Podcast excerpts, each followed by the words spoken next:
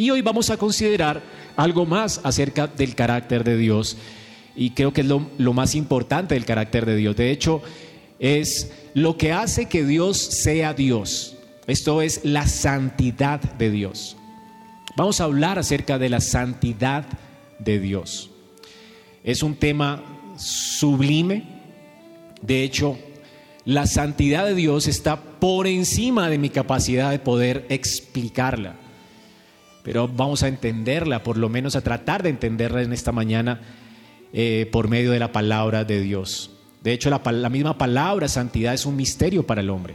Dice Sproul que es tan extraña la palabra que en, en todos los lenguajes no hay un diccionario adecuado que la pueda definir. ¿Cómo definimos la santidad? Es imposible.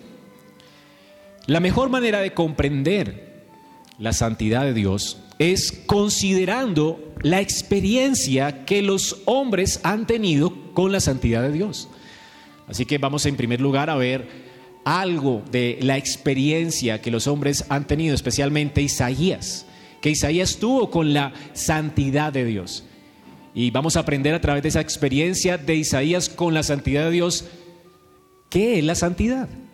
Vamos a tratar de definirla y luego vamos a ver las implicaciones de la santidad de Dios para nuestra vida. Isaías, como acabamos de leer en eh, Isaías 6, tuvo un encuentro maravilloso con Dios y con su santidad. Es el texto realmente donde podemos aprender acerca de la santidad de Dios. Isaías 6, del 1 en adelante. Dice la palabra de Dios aquí en Isaías que él tuvo esta, este encuentro, esta visión en el año en que murió el rey Usías.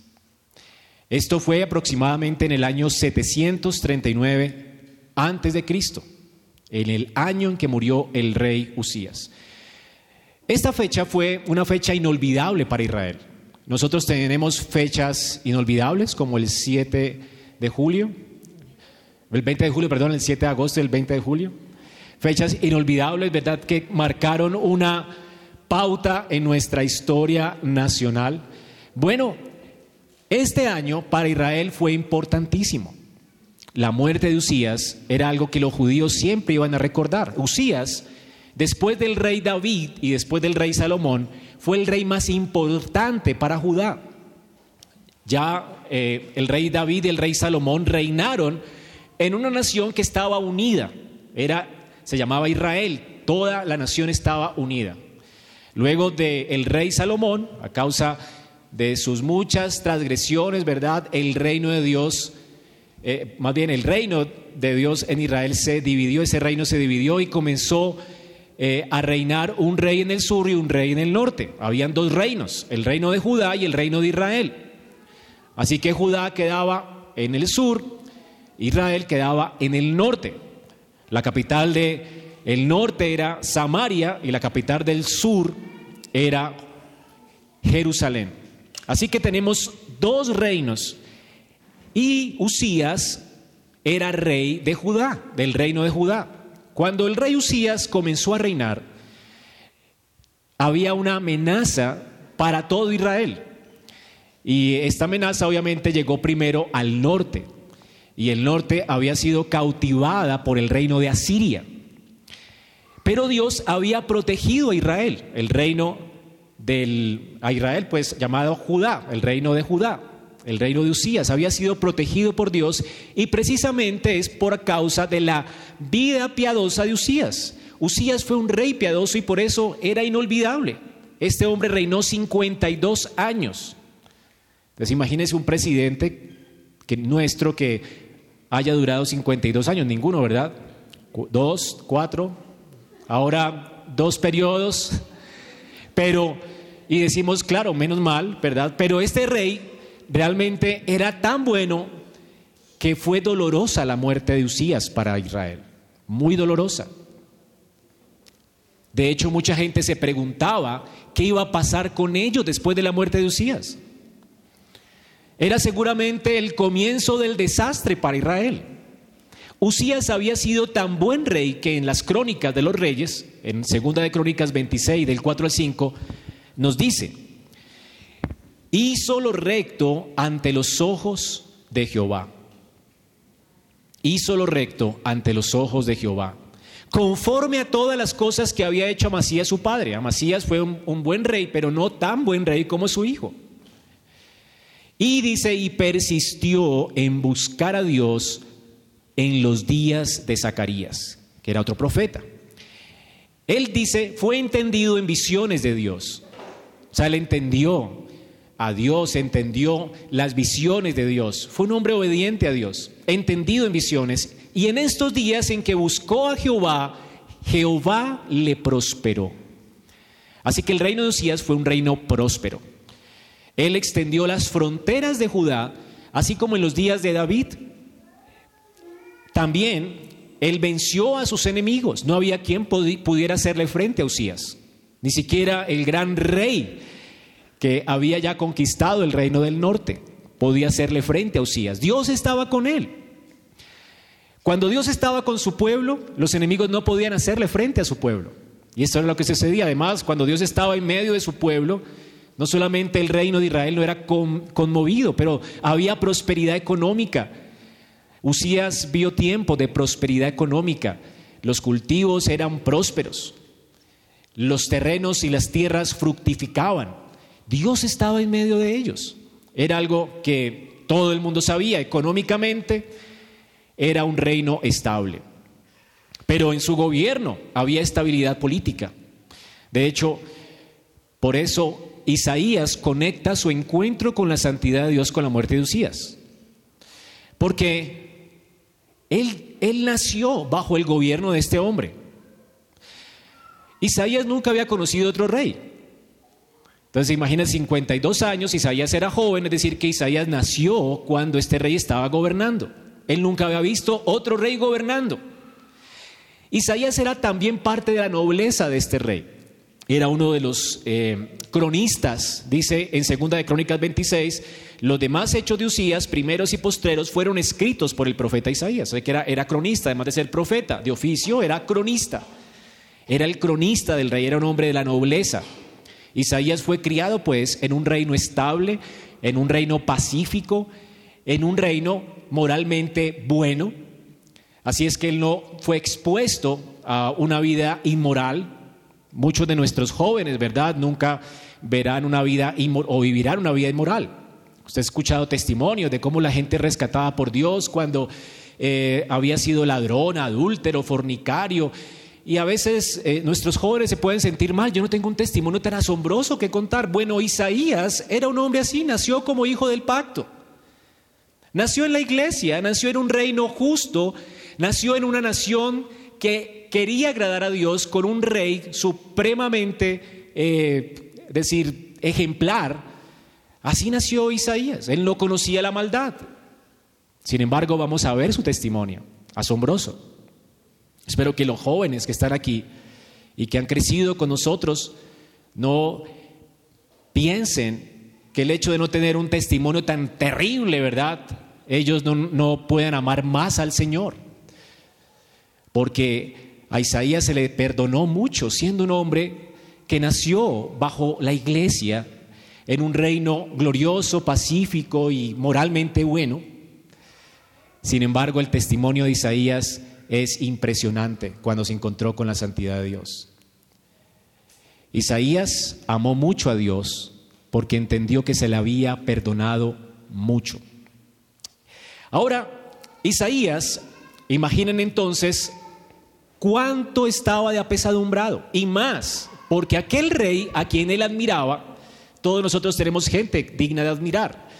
Bueno, si Isaías conecta su encuentro con Dios con la muerte de Usías, era porque Isaías definitivamente admiraba a Usías. Usías era un, un líder digno de admirar, un líder ejemplar. Pero, ¿por qué le impactó tanto la muerte de Usías? ¿Por qué la nombra Isaías?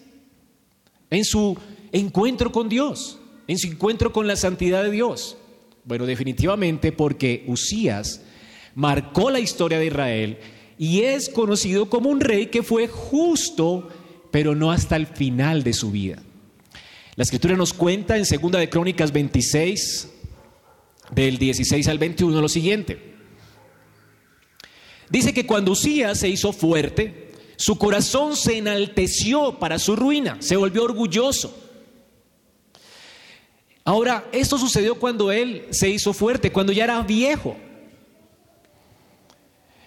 Hermano, las, las, caídas más terribles de los hombres en la Biblia, no sé por qué, pero ocurren cuando dan por sentado la presencia de Dios con ellos. El pueblo de Israel estaba dando por sentado que Dios estaba con ellos, que eran supremamente bendecidos. Y se llenaron de orgullo, al igual que su rey. Y su rey, dice aquí, se rebeló contra Jehová su Dios. ¿Y qué hizo? Él entró en el templo de Jehová para quemar incienso en el altar del incienso. Recordemos que, según Levítico, esto era algo que estaba reservado exclusivamente para los sacerdotes de Israel. Nadie podía presentarse con incienso, ¿verdad? En el templo, solamente los sacerdotes de Israel. Ellos eran los intercesores por el pueblo.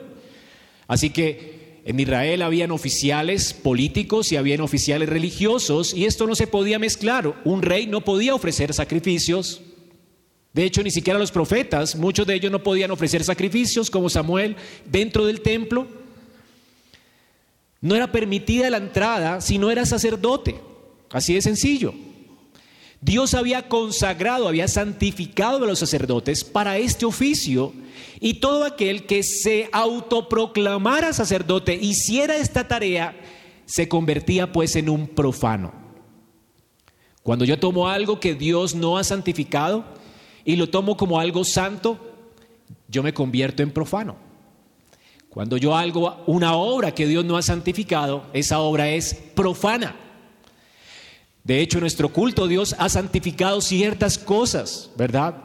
Y se las usamos para uso común las convertimos en profanas. Nosotros profanamos a Dios cuando vivimos una vida inmoral, cuando entendemos que Dios nos ha apartado, nos ha santificado para Él. Eso es profanación. Isaías entonces vio cómo Usías entró en este templo. Y como cronista está escribiendo esto, una anécdota impresionantemente chocante para todo el pueblo de Israel. Usías entró a ese templo. Y ahora los sacerdotes de Jehová, que eran varones valientes, que eran los que protegían la casa de Jehová de la profanación, se pusieron contra el rey, ni porque fuera el rey. Ellos no iban a permitir que la casa de Jehová fuera profanada. Y esto es bueno. Como que alguien haga en la iglesia algo que no le sea permitido. Dice no te corresponde a ti, Usías, el quemar incienso a Jehová, sino a los sacerdotes, hijos de Aarón, que son consagrados para quemarlo.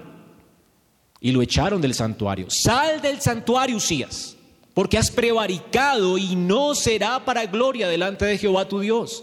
Entonces Usías, teniendo en la mano un incensario para ofrecer incienso, se llenó de ira y en su ira contra los sacerdotes, le brotó lepra en la frente, delante de los sacerdotes, en la casa de Jehová, junto al altar del incienso. Y le miró el sumo sacerdote, Azarías, y todos los sacerdotes, y he aquí, la lepra estaba en su frente. Y le hicieron salir apresuradamente de aquel lugar. Y él también se dio prisa a salir, porque Jehová lo había herido.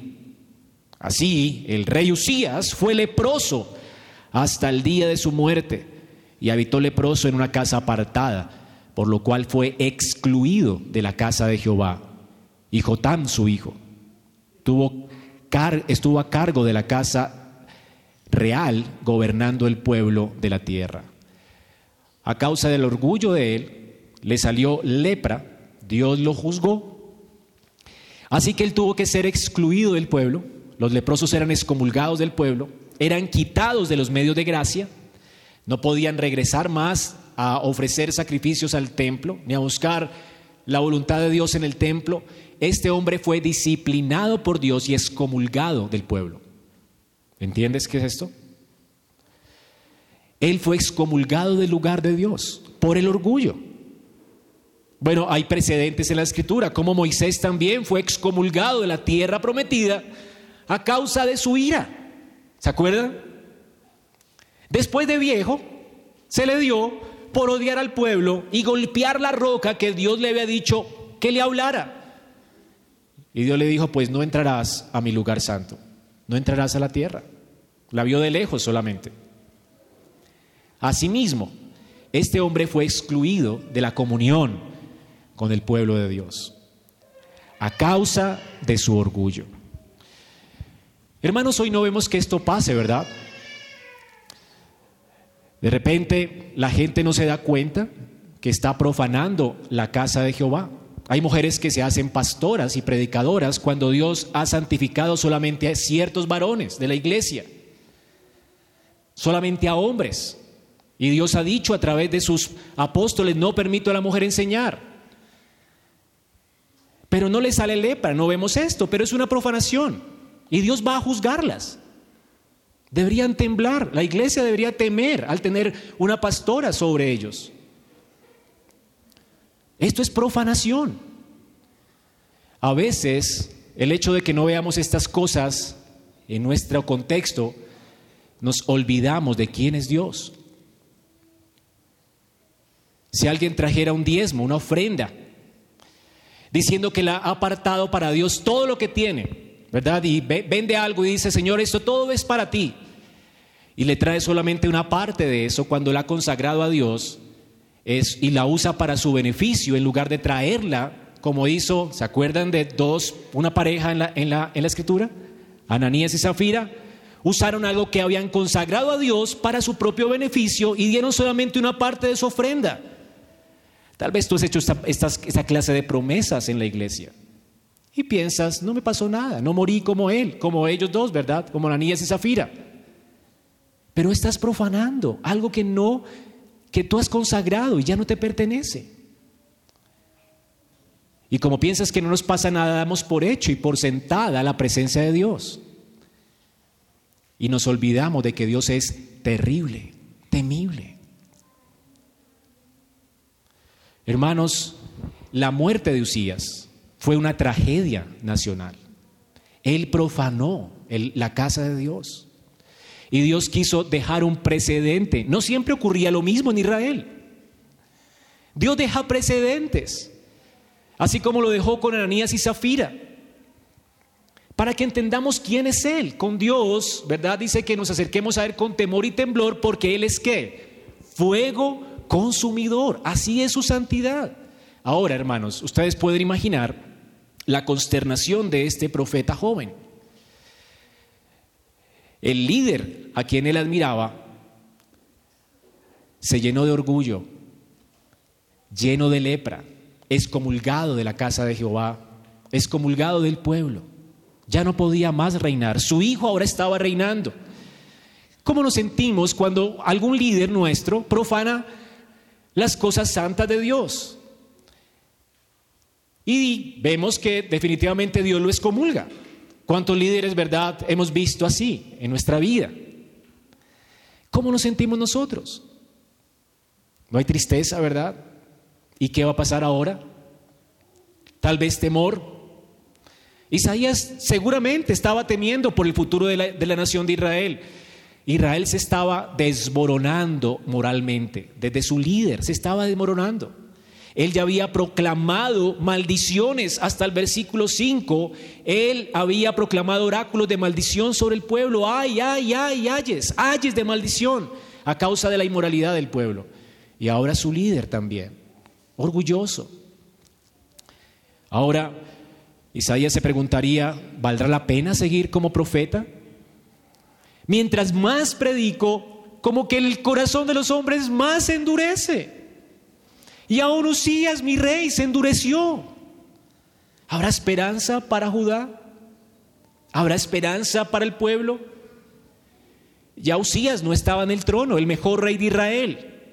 Él no había conocido otro hombre como Usías. ¿Qué va a pasar con el pueblo? Es importante entender el contexto para entender el encuentro de Isaías con la santidad de Dios. Isaías era un hombre fiel al mensaje de Dios. Isaías estaba proclamando la santidad de Dios al pueblo. Era un profeta fiel, moralmente correcto. Era conocido por el pueblo como un hombre digno de admirar. Este era Isaías. Y lo podemos imaginar entonces a este hombre piadoso, como todo hombre piadoso, cuando hay conflictos, cuando hay turbación de espíritu, cuando hay confusión en su alma, ¿qué hace un hombre piadoso? Se acerca a Dios por respuestas. Señor, ¿qué va a pasar? Se acerca a Dios por consuelo. Y esto fue lo que hizo Isaías. Él estaba en el templo de Jehová buscando la dirección de Jehová. Aquí entonces es donde Isaías en el templo ve a Dios sentado sobre un trono alto y sublime. De repente Isaías es llevado en visión al tabernáculo de Dios en los cielos. Y vemos tres cosas que Isaías experimenta frente a la santidad de Dios. Tres cosas. Lo primero es que para Isaías ese encuentro fue un encuentro aterrador. Imaginen, hermanos, Isaías está pensando en Usías, en, su rey que había muerto. Y lo primero que se encuentra en visión en ese tabernáculo de Jehová terrestre, lo primero que se encuentra es con el tabernáculo real de Dios, el de los cielos. Para él el cielo se abre y tiene una visión celestial del tabernáculo de Dios en los cielos. Dice que en ese tabernáculo estaba el trono de Dios, alto, sublime. Y en ese tabernáculo estaba qué? Ese trono, glorioso, sublime, alto. Él estaba pensando en un rey que había muerto. Él estaba pensando en el destino de Judá. Y ahora, ¿a qué rey ve? A Jehová, el rey de gloria. Isaías piensa o está pensando, está temiendo al qué será de Judá. Pero Dios le permite ver a quien realmente gobierna Israel. De hecho, hermanos, citando Isaías 6, Juan, el apóstol Juan, nos dice en Juan 12, 36 al 41. Isaías dijo esto cuando vio la gloria, refiriéndose a Cristo, cuando vio la gloria de Cristo y habló acerca de él. ¿Qué vio Isaías? ¿A quién vio Isaías en ese trono? a Jesús. El eterno rey de Judá. Usías había fracasado. Usías había profanado la casa de Dios. Usías había fallado en su, en su intento por servir a Dios como rey. Se había llenado de orgullo en su corazón. El destino de Judá estaba tambaleándose. Pero Isaías ve al futuro rey de Sión, al rey que vendría del linaje de la tribu de Judá, al futuro hijo de Usías, a Cristo preencarnado sentado en el trono de Judá. Él está gobernando.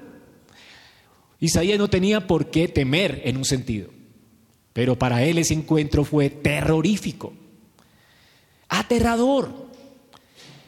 Isaías estaba contemplando al rey, al que siempre tendrá el trono de Judá. Él estaba contemplando a Cristo antes de la encarnación, porque él es rey eterno. Él estaba revelándose a Isaías como aquel que tiene en sus manos el control de todas las cosas. Isaías va a entender que nada sucede sin la voluntad de Dios. El destino de Judá está en las manos de Dios. Dios tiene en sus manos el curso de la historia. No hay de qué preocuparse. Cuando las cosas en nuestra vida se salen de control y venimos a buscar a Dios, a buscar a Dios o ayuda en Dios, y a veces seguimos con temor, es porque no hemos entendido quién gobierna. Cada vez que yo me asusto, cuando veo que algo se sale de control en mi familia, en la iglesia, en mi vida, y veo que Él reina, se me pasa. Él está en control. Él está en perfecto control de todas las circunstancias de nuestra vida. Y esto es lo que Dios le muestra a Usías. Esto es lo que Usías ve en el trono, un trono alto. Ve Isaías, perdón. Un trono alto, glorioso, inconmovible. Usías ya no está en el trono, pero Jehová está y sigue y permanecerá siempre en el trono. Su trono es inconmovible. Más tarde, Lucas narra lo que los ángeles del cielo decían acerca de Cristo. Este será grande, será llamado Hijo de Dios, Hijo del Altísimo. Y el Señor Dios le dará el trono de David su padre, y reinará sobre la casa de Jehová para siempre, y su reino no tendrá fin. A esto es lo que se estaba anticipando Isaías en su visión. Isaías estaba viendo el eterno esplendor del inconmovible reino de David. En esta visión, el Señor se presenta a él como glorioso. Dice aquí la escritura que las, el ruedo de sus faldas o el ruedo de la túnica real de Dios llenaba el templo. Noten que Isaías no está impresionado con la corona real, tal vez ni la vio. Él lo dice que tenía este rey un cetro en su mano, tal vez ni lo vio. ¿Qué vio Isaías? ¿Qué le llamó la atención a Isaías? ¿Qué es lo que vio Isaías cuando dice vi a Dios? Lo que Isaías vio fue el ruedo. ¿Saben qué es el ruedo de, una falda? El dobladillo, pues. Bueno, ese ruedo fue todo lo que Isaías vio. Y él dijo, vi a Dios. La visión que nosotros tenemos de Dios, de hecho Dios es tan sublime y tan glorioso, pero esa visión no va más allá, no sobrepasa ni siquiera sus pies. ¿No, fue lo que vio Moisés? Solamente el piso, los pies. Hermanos, esta es la visión más alta que podemos tener de Dios. Ni siquiera alcanza sus pies, su ruedo. Eso fue lo que Isaías vio. Isaías entendió más tarde por qué él vio solamente esto. Isaías 66.1 dice, el Señor a Isaías, así ha dicho Jehová, el cielo es mi trono. Imagínense, hermanos, el cielo es mi trono. ¿Y qué es la tierra para él? El estrado de mis pies. Por eso vio solamente el ruedo. Por eso el Señor dice, ¿dónde está la casa que me habréis de edificar? ¿Dónde está el lugar de mi reposo? ¿Podemos colocar, empaquetar a Dios en alguna parte de su creación? No cabe. Para impresionarnos, Dios usa como antropomorfismos, formas, para darse a conocer a nosotros, para que entendamos qué significa su santidad. ¿Sabe lo que significa la santidad de Dios? Usted ha visto eh, nuestra, nuestra mano, si, ha visto su mano, en el huequito de la mano, ¿qué le cabe a usted? ¿Una moneda tal vez? ¿De mil? ¿Cuántas gotas de agua caben en su mano? Y el Señor dice que toda el agua del mundo cabe en el huequito de su mano. Es para que entiendas un poco quién es Él. ¿Sabe la inmensidad de Dios? Eso es lo que lo hace a Él santo. Después trataremos de explicar qué es la santidad, pero para que vayan entendiendo, comprendiendo algo de la santidad de Dios. ¿Quién puede ser comparado con este Dios? ¿A quién podemos comparar? Él está fuera de cualquier categoría creada. Él es el creador, Él es otro. ¿Quién puede ostentar tal gloria como Dios? Miren la gloria que Él ostenta. Dice que alrededor de su trono que habían, dice aquí Isaías, ¿qué vio? Serafines. La palabra serafín es espíritus de fuego. Es la primera vez que aparece esta palabra en la Biblia. Serafín significa espíritus de fuego. Es lo más poderoso de la creación de Dios. Si pudiéramos colocarlos a los ángeles en categoría, los serafines ocupan el primer lugar. Ellos rodean el trono de Dios de alabanza y son los seres más gloriosos de la creación, más poderosos de la creación, que son llamados espíritus encendidos o espíritus de fuego. Cuando un rey viene con su caravana real, ¿Cómo ostenta él su gloria? Con soldados, ¿verdad? Poderosos, firmes. Gente que uno dice, ¡wow! ¡Qué temible es ese rey! Bueno, nuestro rey de gloria tiene las criaturas más temibles del universo. Serafines alrededor de su trono. Qué gloria, ¿no? Ahora, estos serafines, seres de fuego, no están aburridos en la presencia de Dios.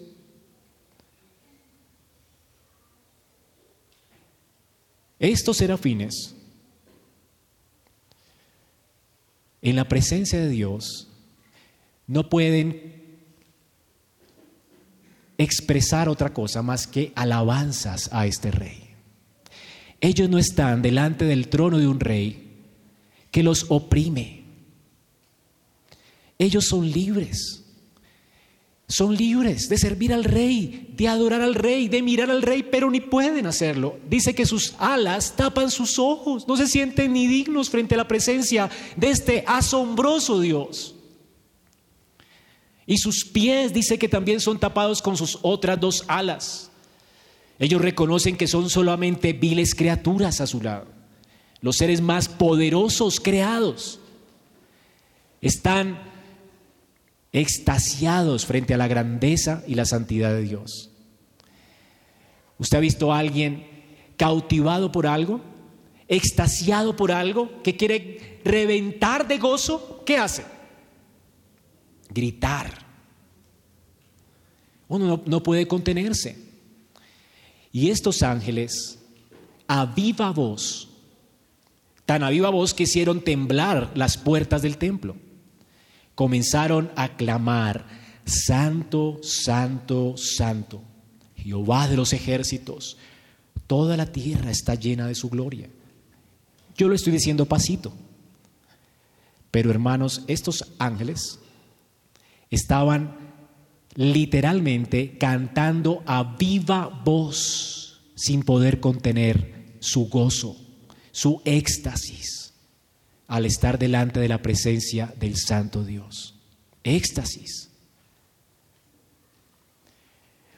Una cosa es decir que Dios está en medio de nosotros.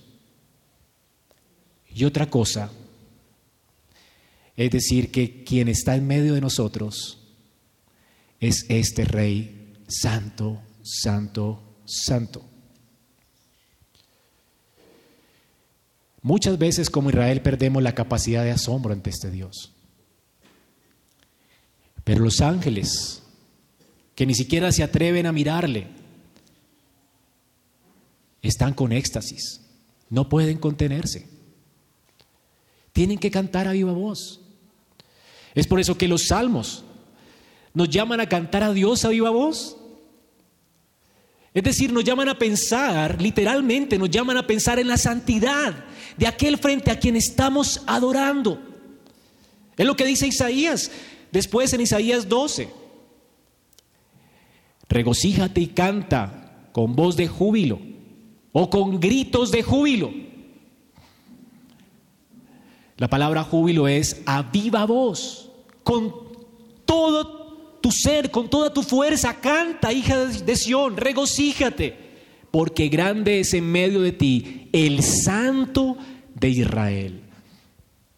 La palabra santidad aparece muchas veces en Isaías y siempre está relacionada con Dios, con el santo de Israel. Él es nuestro Dios. Isaías dice, es imposible no regocijarse ante este Dios, ante este sublime Dios. Alguien dijo, alabar a Dios con un murmullo es un perjurio en la casa de Dios.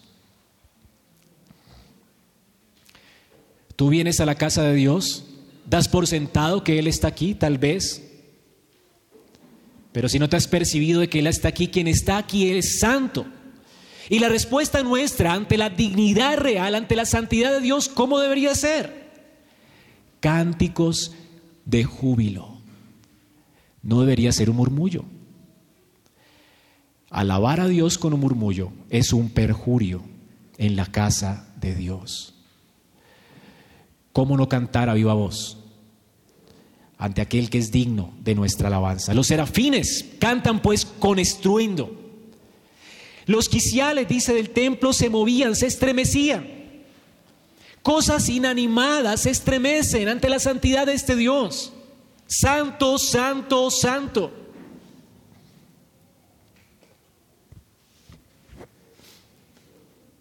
Y el humo, dice, era tanto que, la, que ya Isaías ni podía ver. La casa se llenó de humo. Esto era la experiencia para Isaías, la experiencia más aterradora que había tenido en su vida. Él había sido un hijo del pacto, un hombre de iglesia, un profeta de Israel. Él había tenido oráculos, visiones de lo que sería la vida de Israel, el futuro de Israel a causa de su pecado. Él estaba condenando todo el tiempo a Israel a causa de su maldad. De hecho, él estaba viendo eh, cómo los hombres blasfemaban de Dios, robaban a su prójimo y solamente tenía maldición para ellos a causa de haber profanado a Dios como pueblo santo. Isaías estaba asombrado del pecado de Israel, pero cuando se encuentra con la presencia de Dios, cuando se encuentra con la santidad de Dios, cuando Isaías ve esta visión tan aterradora para él, él dice, este no es mi lugar. Estoy en el lugar equivocado.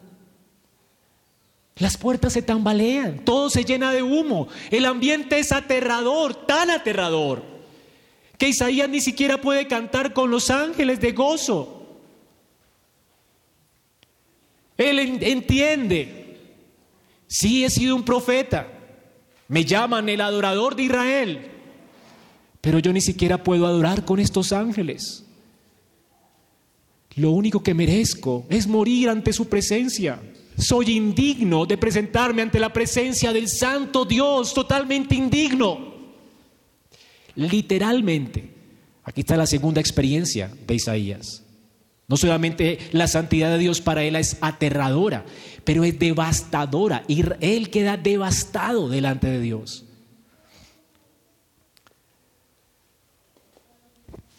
Él había dicho antes, ay, ay. Los oráculos de Dios, las profecías, los profetas usaban, en los oráculos son profecías, siempre comenzaban con unas palabras. Si venía un profeta a ti y comenzaba con ay, tenías que temblar porque lo que venía para ti no era bueno, era muy malo, era un oráculo de maldición sobre ti. Y este era eh, Isaías proclamaba maldición para el pueblo a causa del pecado del pueblo. Cuando tú escuchabas una palabra como bienaventurado al comienzo de una frase, eso era otro oráculo. ¿Tú qué tenías que esperar? Bendición, gozo. Esas fueron las palabras de Jesús en el monte del, del, del sermón del monte, pues no, no sé cuál sería el monte. Pero estas fueron las palabras del sermón de la montaña. Bienaventurado, ese fue el oráculo.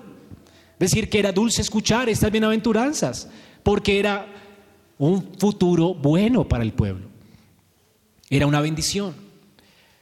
Isaías, después de haber proclamado maldición sobre todo el mundo, porque él veía que todo el mundo era viles pecadores, él era un hombre realmente bueno, de buena familia, de buen testimonio, un siervo de Dios, alguien que iba a la iglesia cada ocho días, alguien que servía a Dios como profeta, alguien que servía al rey, que amaba a su pueblo, que se dolía con su pueblo, alguien que estaba extremadamente dolido por la pecaminosidad del rey, dolido por la pecaminosidad del pueblo, ahora está diciendo, ay de mí, ay de mí. Es decir, Isaías está ahora proclamando una maldición sobre él. Una cosa es maldecir a otro y otra cosa es automaldecirse a uno. Y este oráculo literalmente lo que decía era que yo muera. Lo único que merezco es la muerte. Lo único que Isaías puede hacer al contemplar la santidad de Dios, al sentirse aterrado frente a la santidad de Dios, es desintegrarse completamente y entender que Él es un ser indigno. Él se siente excluido, indigno, al medirse frente a la santidad, que es la regla justa de Dios. Es fácil verse a la luz de los demás. Vemos cuando la nación peca y decimos, ay, ay, ay, de esos malditos tal por cuales. Vemos cuando un líder cae, ay, ay, ay, de ese apóstata, ay, salimos con el ay. ¿Sabes por qué somos tan ligeros para proclamar ayes sobre la gente? ¿Juicios sobre el mundo? Porque tal vez nunca te has encontrado con la santidad de Dios. Los ayes también son para ti. No hay nadie en este lugar que no pudiera temblar frente a la santidad de Dios. Dios, una cosa es que yo pueda aparentar delante de los hombres ser algo. Y otra cosa es estar frente a la presencia de Dios, quien todo lo conoce. Él es el que habita en una luz inaccesible, o es decir, Él lo escudriña todo, Él sabe hasta las intenciones de tu corazón, Él penetra hasta lo profundo de tu corazón. Su plena luz, su perfecta luz, lo sabe todo. Nuestra vida queda totalmente expuesta ante Él. Ahora mire hermano, Isaías no tiene un testimonio tan espectacular. Fui un ladrón, un avaro, es que yo era un ladrón terrible, asesino. Y ahora Dios me convirtió. No, él era un hijo del pacto. Pero delante de la santidad de Dios, él entiende su miseria. ¿Qué entendió Isaías? ¿Qué vio Isaías? Dice, he aquí, ay de mí, porque soy muerto, estoy deshecho, esa es la palabra literal, deshecho, desintegrado. Integrado es como estar completo, desintegrado es que está deshecho, completamente deshecho, como una vasija rota. No hay integridad en Isaías, eso es lo que está diciendo, no soy un hombre íntegro. Me descubrió Jehová, me descubrió. A los ojos de los hombres era buena persona. De hecho, me la creía. Me creía buena persona. Por eso era tan fácil para mí pronunciar ayes sobre el pueblo. Pero ahora los ayes son para mí. Dios me descubrió. Soy un terrible impío, pecador, perverso. Merezco morir. Es lo único que merezco. Soy muerto. De hecho, él dice, siendo hombre de labios inmundos. ¿Por qué él se refiere a sus labios como inmundos? Recuerden lo que Jesús dijo. No es lo que entra en el hombre lo que contamina al hombre, sino es lo que sale de dónde? De su boca, lo que contamina al hombre, no es lo que entra por su boca, es lo que sale de su boca. ¿Y a qué se estaba refiriendo? Al corazón, porque del corazón del hombre sale todo lo podrido, laxivia, fornicación, adulterio, robos, avaricia, todo eso está en el corazón del hombre. ¿Qué está reconociendo Isaías aquí? Porque él dice, mis labios son inmundos. Isaías está reconociendo que su corazón es perverso. Él está hablando de su corazón. Isaías pudo ver su propia naturaleza a la luz de la santidad de Dios. Una naturaleza malvada y perversa. Esta naturaleza de Isaías simplemente había sido reprimida. Es decir, el corazón de él era un campo sembrado con todas las semillas inimaginables de maldad. Toda la maldad que tú pudieras imaginar está sembrado en el corazón de un hombre. La única razón por qué Isaías no fue un mentiroso, la única razón por qué Isaías no fue un avaro, un ladrón, un adúltero, la única razón fue que no encontró el ambiente adecuado para que esas semillas, semillas germinaran. Es la única razón. ¿No han descubierto personas que se han criado en buenas familias cuando son grandes y hay el ambiente perfecto, están las circunstancias perfectas y de repente se dan cuenta que se pueden convertir en los peores asesinos? Porque el hecho de que tú no hagas males no quiere decir que tú no seas malo. Eres perverso.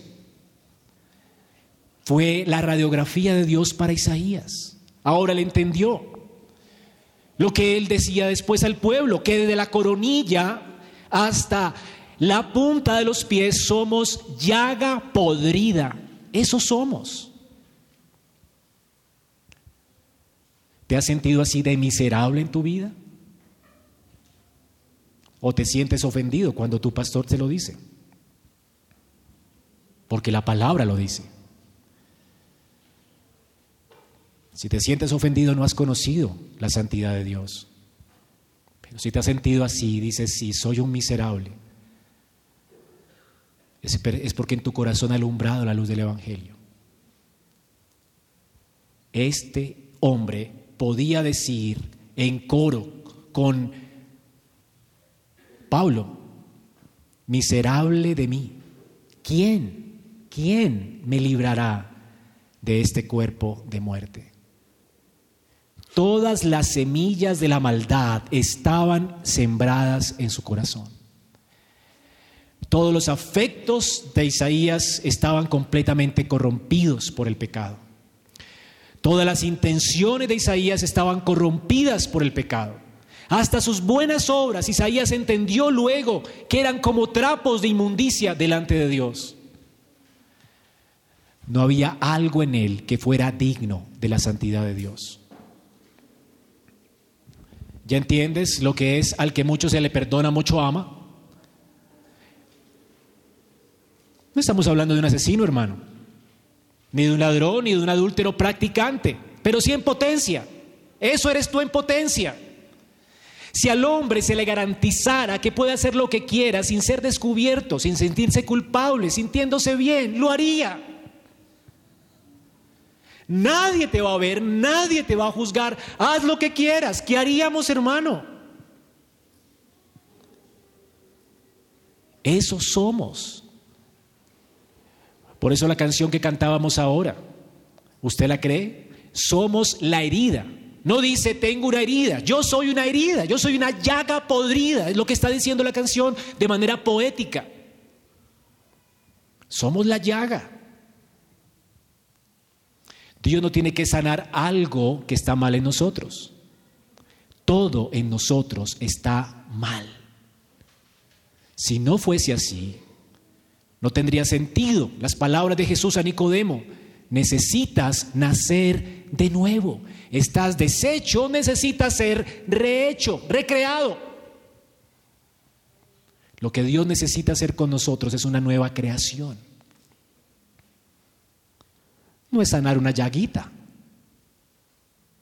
Somos la llaga. Ahora Isaías tiene un entendimiento del, pecado correcto. Él es llaga podrida. Él no es digno. Y puedo decir como el salmista, ay Jehová, si mirares a los pecados, ¿quién podría mantenerse en pie? Esto es conocer la santidad de Dios. Fue lo que sintió Isaías, hermanos. Ahora además de ser devastadora, es restauradora la santidad de Dios para él. Lo devastó, sí, pero lo restauró. Dios muestra su gloria no para destruirnos. Dios no quería destruir a Isaías, quería restaurar a Isaías. Dios se muestra a él en perfecta santidad, en su perfecta gloria, para tener de él misericordia. Y noten en el texto, hermanos, que Isaías no dice, ay de mí, Señor, ten misericordia. Isaías no pide misericordia. Isaías no comienza a orar a Dios, Señor, por favor, no me mates. No, él dice, ay Señor, mátame, tienes todo el derecho. Eso es lo que yo merezco. Isaías no pone excusa, no pone resistencia, él se deja explorar. Él es un hombre humilde, entiende su incapacidad, entiende la condenación que se le viene encima y entiende que frente a la justicia de Dios él tiene que morir. Él no se excusa. Todo lo que Isaías espera es muerte para él. Pero Dios es quien toma la iniciativa aquí. Es Dios quien extiende su misericordia. ¿Y cómo lo hace? Dice aquí que este ángel de fuego toma con unas tenazas un carbón encendido del altar de Dios. Ese carbón encendido era donde se hacían los sacrificios en el Antiguo Testamento eh, pero no estaba en el templo, por supuesto, sino en el templo de Dios, este altar estaba preparado para la consumación de la ira de Dios que iba a venir en Cristo. Cristo sería el Cordero de Dios que sería inmolado allí en ese fuego, en ese altar, por nosotros. En ese fuego, preparado por Dios para la consumación de la obra de Cristo en esa cruz, de ese altar, este ángel que era un ángel luminoso, un ángel de fuego, ni siquiera puede tocar el carbón con su mano. A fuego con fuego, ¿verdad? ¿Se quemaría alguien que es fuego con fuego? Pero sí, él tiene que cogerla con tenazas. Así es el ardor de la ira de Dios. Así como es de inmensa su santidad, así de inmensa su ira. Al punto que la escritura dice que quién podrá soportarla. En Nahum 1.6 dice, ¿quién permanecerá delante del ardor de su ira? ¿Quién quedará en pie frente al ardor de su enojo? Su ira se dará derramada como fuego. Por él se hieden las peñas. Ni siquiera un ángel puede tocar eso. Es horrible. Enfrentarse a la ira de un Dios que también es santo y justo. Este ángel toma pues con unas tenazas. ¿Y a quién toca Isaías? Eh, perdón, el ángel. A Isaías toca sus labios. El labio es la parte más sensible del hombre, ¿verdad? Y ese labio es tocado, cauterizado los labios. ¿Podía sentir luego Isaías algo con sus labios? La parte más sensible, ahora quedan chamuscadas con el fuego más intenso que alguien pudiera soportar. ¿Qué le sucedió a Isaías en sus labios? ¿Quedaron completamente qué? Quemados, saturados. Y alguien que tiene en sus eh, labios, ¿verdad? Fuego, ya no puede volver a sentir. Pero ¿qué dice este ángel después de que aplica este fuego de, preparado, ¿verdad?, para, para el Señor más adelante. Él aplica esta obra de Cristo en él y le dice, ¿ahora qué? Es quitada tu culpa y limpio tu pecado, Isaías. El viejo Isaías ya no va a poder sentir. El viejo Isaías a partir de allí va a morir. Ahora Isaías es un hombre sin culpa, sin temor, un hombre completamente perdonado y limpiado. Isaías ahora es nuevo. ¿Entiendes? Quitada tu culpa, limpio tu pecado. Ahora Isaías, escucha la voz de Dios que dice, Isaías, ¿quién irá por nosotros? Isaías que no, no, podía ni siquiera hablar, no, se sentía indigno de estar allí frente al trono de Dios. ¿Sabes qué dice? Señor, heme aquí, envíame a mí. Miren que no le pregunta, Señor, ¿a dónde quieres que yo vaya? Tal vez me apunte, pero Señor, ¿qué es lo que me toca hacer? A Isaías ya no le importa. Él ya sabe que Dios gobierna, él ya sabe que Dios es santo, santo, santo, pero él ya sabe también y entiende que Dios es misericordioso, increíblemente bueno, lleno de amor y de gracia para con su pueblo. Isaías ve esperanza, Isaías entrega a Dios sin condición, confiado. Al que se le perdona mucho, mucho ama. Y el amor de Isaías ahora es tan extremo que él le ofrece su vida a Dios sin condición. Heme aquí, Señor, no me importa dónde me envíes, Solo di, envíame a mí. Isaías hizo lo mismo que hizo la mujer ramera que entró a la casa de Simón, ¿recuerdan? ¿Qué hizo? Quebró literalmente un perfume costosísimo de alabastro a los pies de Cristo.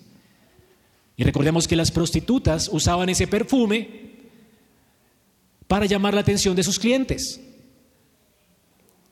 En ese tiempo ya no se vestían vulgares, se vestían completamente como cualquier judía. Lo que llamaba la atención de una prostituta era su olor, por eso los hombres la reconocían, por su aroma. Y eran perfumes costosos. Esta mujer cuando quebró ese perfume a los pies de Cristo, estaba diciéndole, Señor,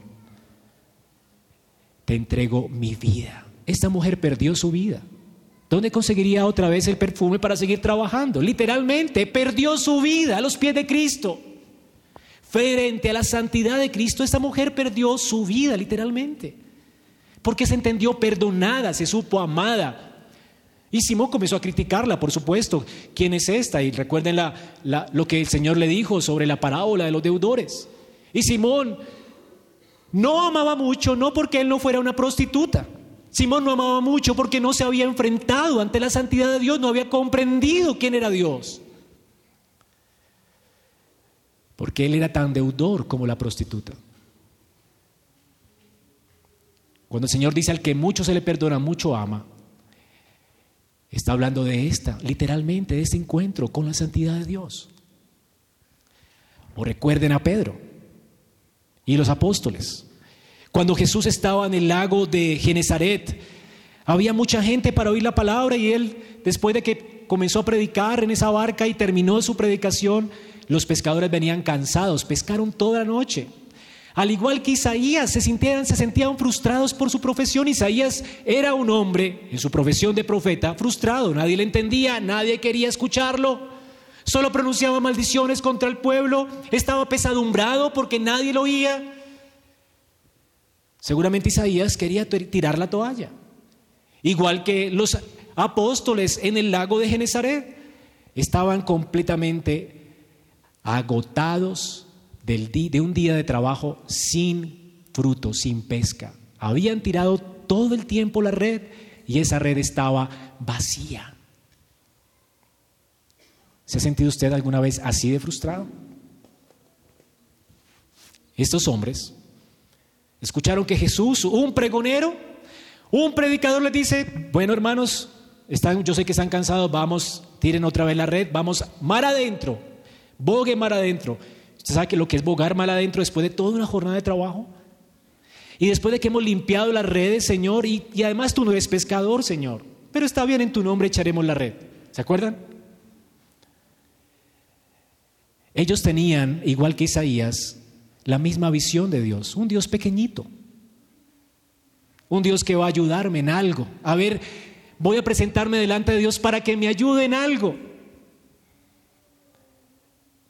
Y estos hombres entendían lo mismo de Cristo. ¿Quién es Dios con nosotros? Y cuando Jesús les dice, echen la red a este lado, la echaron, el Señor mandó y ordenó que todos los peces llenaran esas redes y se llenaron al punto de que las redes se reventaban y las barcas llamaron más barcas y las barcas se hundían. Pero ¿saben qué hizo Simón Pedro? Él no se puso a mirar tantos pescados. Se me van a llenar los bolsillos de plata. La hice con este amigo. Él piensa, ¿quién es? ¿Quién es este? ¿Quién es? ¿En qué categoría pongo a Jesús? Y entiende que Él es otro. Él es el mismo, frente a quien Isaías estaba. Y se postró frente a Cristo. Y dijo exactamente las mismas palabras de Isaías. Señor, apártate de mí. Yo no soy digno de estar contigo. Soy un vil pecador. Señor, soy un hombre pecador. ¿Qué dijo el Señor? No temas, Simón, no temas. Ahora serás pescador de hombres. Sírveme, no temas. ¿Notan el patrón? El mismo patrón de Isaías. El Señor nos aterra con su santidad. Su santidad hace notoria nuestra increíble maldad. Y es así como el Señor nos redime y nos salva cuando nos ve humillados, temblando delante de Él. No nos deja acabados. Él nos restaura para que le sirvamos y le glorifiquemos. Él toma gente indigna y la hace digna a causa de su sacrificio en la cruz. Esta es la experiencia de estos hombres con la santidad de Dios. Ahora, terminemos definiendo la santidad. ¿Qué es santidad entonces? Con todo lo que hemos visto. ¿Qué es la santidad? La santidad es lo que hace a Dios otro. Él es distinto a nosotros. Cada atributo de Dios está bañado por su santidad. Piense en el amor que usted le expresa a los demás. Nuestro amor no es ni comparado con el amor de Dios. El amor de Dios es incondicional, el nuestro es condicional. ¿Qué amor se le parece al de Él? Por eso el amor de Dios es santo. La ira nuestra es descontrolada, mientras que Dios es paciente, paciente, esperando que los pecadores no perezcan, sino que procedan al arrepentimiento. Él ama a sus enemigos, espera que se arrepientan y los soporta con paciencia, con extrema paciencia. Él no se enciende en ira descontrolada, Él es paciente y eso hace que la ira de Dios después sea más terrible, porque le ha dado tiempo. Él es otro en su ira, Él es santo en su ira, su ira es santa, su amor es santo, por eso la palabra santo, santo, santo de los ángeles, es decir, la palabra santo quiere decir una palabra que enfatiza que la santidad de Dios está por encima de cualquier otro de sus atributos. Es el énfasis, es cuando subrayamos con negrillas, los hebreos subrayaban algo supremamente glorioso nombrándolo dos veces, pero aquí la figura es tres veces. Dios es incomparablemente otro. Hay, en la Biblia hay pueblo santo, hay cosas santas, hay objetos santos, hay personas santas, pero todo eso no es comparable con la santidad de Dios, porque toda la santidad que vemos en este mundo solo es derivada de la suya. Todo aquello que esté relacionado con Dios es santo. Toda aquella persona que esté en contacto con Dios ha sido apartada y es santa, porque está en contacto con Dios. Todo el que es apartado de Dios es profano y se corrompe. ¿Entiendes? ¿Qué implica la santidad pues? Que Dios es santo en sí mismo. Él es otro, Él es distinto. Y si pudiéramos decir otra palabra que, que pudiéramos comparar, la santidad no sería pureza. Claro, Dios es en su pureza santo, pero no es pureza, sería trascendencia. Él es otro. Él es tan extraordinario que no hay nada en su creación que se lo compare. Las criaturas más extraordinarias de su creación quedan aterrados frente a la grandeza de la santidad de Dios. Él es otro. Y si Él es otro, si Él es así de glorioso, tú nunca habrás visto nada inimaginable. Él excede a nuestro conocimiento. Tú nunca has visto algo que se le pueda comparar. ¿Y saben qué es lo más grandioso, hermanos? Lo increíble. Que Él ha prometido que un día le veremos tal y como Él es, sin temor. ¿Usted se ha alegrado un ratico en su vida? Se llena de éxtasis un ratico y al otro día ¿cómo amanece? Agotado, cansado. Este cuerpo no, no puede resistir tanta gloria. Y gracias a Dios que Él ha prometido que le veremos tal y como Él es cuando Él nos dé cuerpos gloriosos, que puedan resistir el ver su santidad.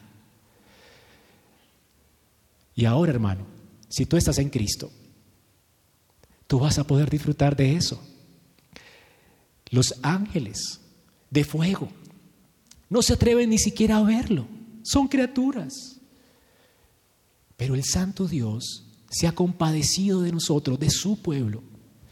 Ha purgado nuestros pecados, los ha expiado en la cruz de Cristo. Descendió para morir por nosotros, para que estemos con Él y seamos sus hijos. Y tengamos el enorme privilegio de verle cara a cara. Ni siquiera los ángeles podrán hacer eso en su existencia. Pero tu Padre te ha invitado a disfrutar de Él para siempre. Hermano, si no quieres morirte ya, estás mal.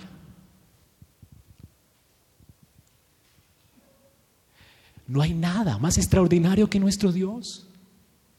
¿No quieres esperar esto?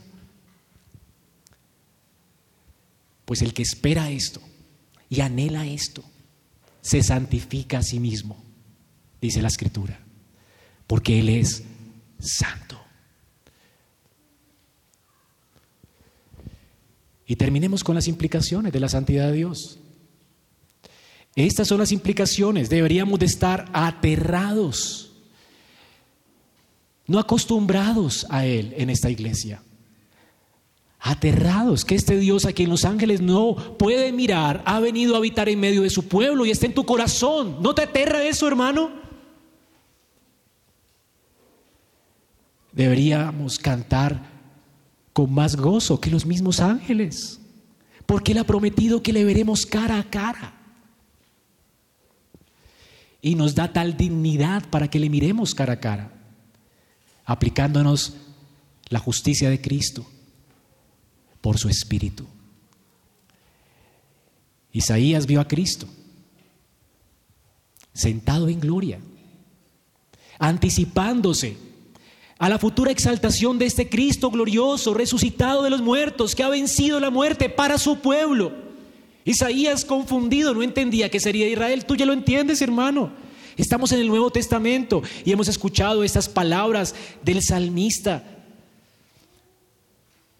Cuando el Señor dice, abrir las puertas eternas y entrará el Rey de Gloria. El salmista está viendo la coronación de Cristo venciendo ya a sus enemigos, levantándose de la muerte por su pueblo, venciendo la muerte por su pueblo, quitando el pecado de su pueblo, coronado ahora de gloria. Ya tenemos ese rey con nosotros. El tabernáculo de Dios ya no existe porque ya Dios es con nosotros. Dios ha hecho su morada en medio de nosotros. Hermano, no te acostumbres a su gloria. El santo habita habita en medio de nosotros. La única razón por la que seguimos en pie es por su increíble misericordia. ¿No te aterra su misericordia? ¿No te asombra su amor? ¿Cómo debería ser tu respuesta? ¿No debería ser como Isaías, como Pedro? ¿Qué hizo Pedro después de que vio la gloria de la santidad, vio que Cristo era otro. ¿Qué hizo Pedro? ¿Qué hicieron los discípulos que vieron esa pesca milagrosa?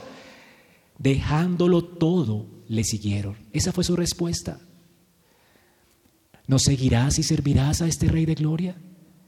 No se trata de tu dignidad, hermano. Nota, no se trata de tu dignidad. Tú eres indigno y Él te conoce. Tú no eres digno. Somos llagas. Pero Él llama llagas para curarlas. Él toma en sus manos llagas podridas para sanarlas. Y lo que esta sanidad produce en nosotros es amor por Él y servicio a Él. Ahora Isaías está preparado para asumir su ministerio. ¿Quién va a tirar la toalla conociendo la santidad de Dios? ¿Quién? Cuando yo me siento indigno, y soy indigno, miro esa cruz y se me pasa. Él me ha hecho digno, soy digno por Él. Y lo que te mantiene firme en tu ministerio es que ese Dios santo se hizo carne para morir por ti en la cruz. por amor a ti, se entregó para que por Él tengas vida y estés con Él para siempre. Esa gracia asombrosa iba a mantener a Isaías en pie. Y de hecho, el ministerio de Isaías iba a ser frustrante. El Señor le dice, después de que él dice, heme aquí, envíame a mí, Isaías dice, ¿sabes qué? Yo te envío a un pueblo que nunca te va a escuchar. ¿No es frustrante eso? Pero después de haber estado con el Rey de Gloria, ¿quién se frustra? ¿Quién se frustra? Lo único que quisiéramos oír de ese buen Dios es que nuestro servicio le sea agradable.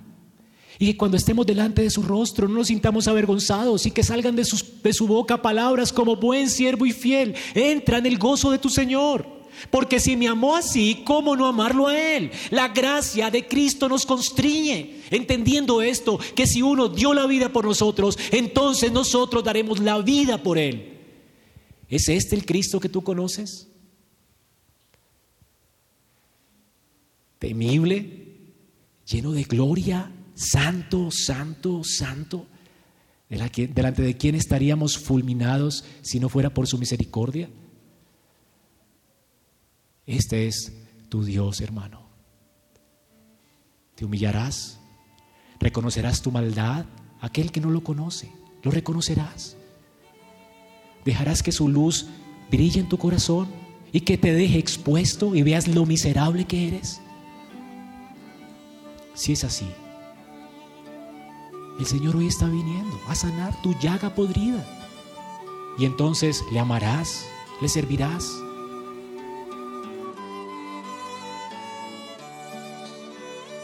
Esperamos que este mensaje haya sido edificante para tu vida. Si deseas este y otros mensajes, visita nuestra página en internet iglesiaraa.org. Este es un recurso producido para la Iglesia Cristiana Bíblica Raha.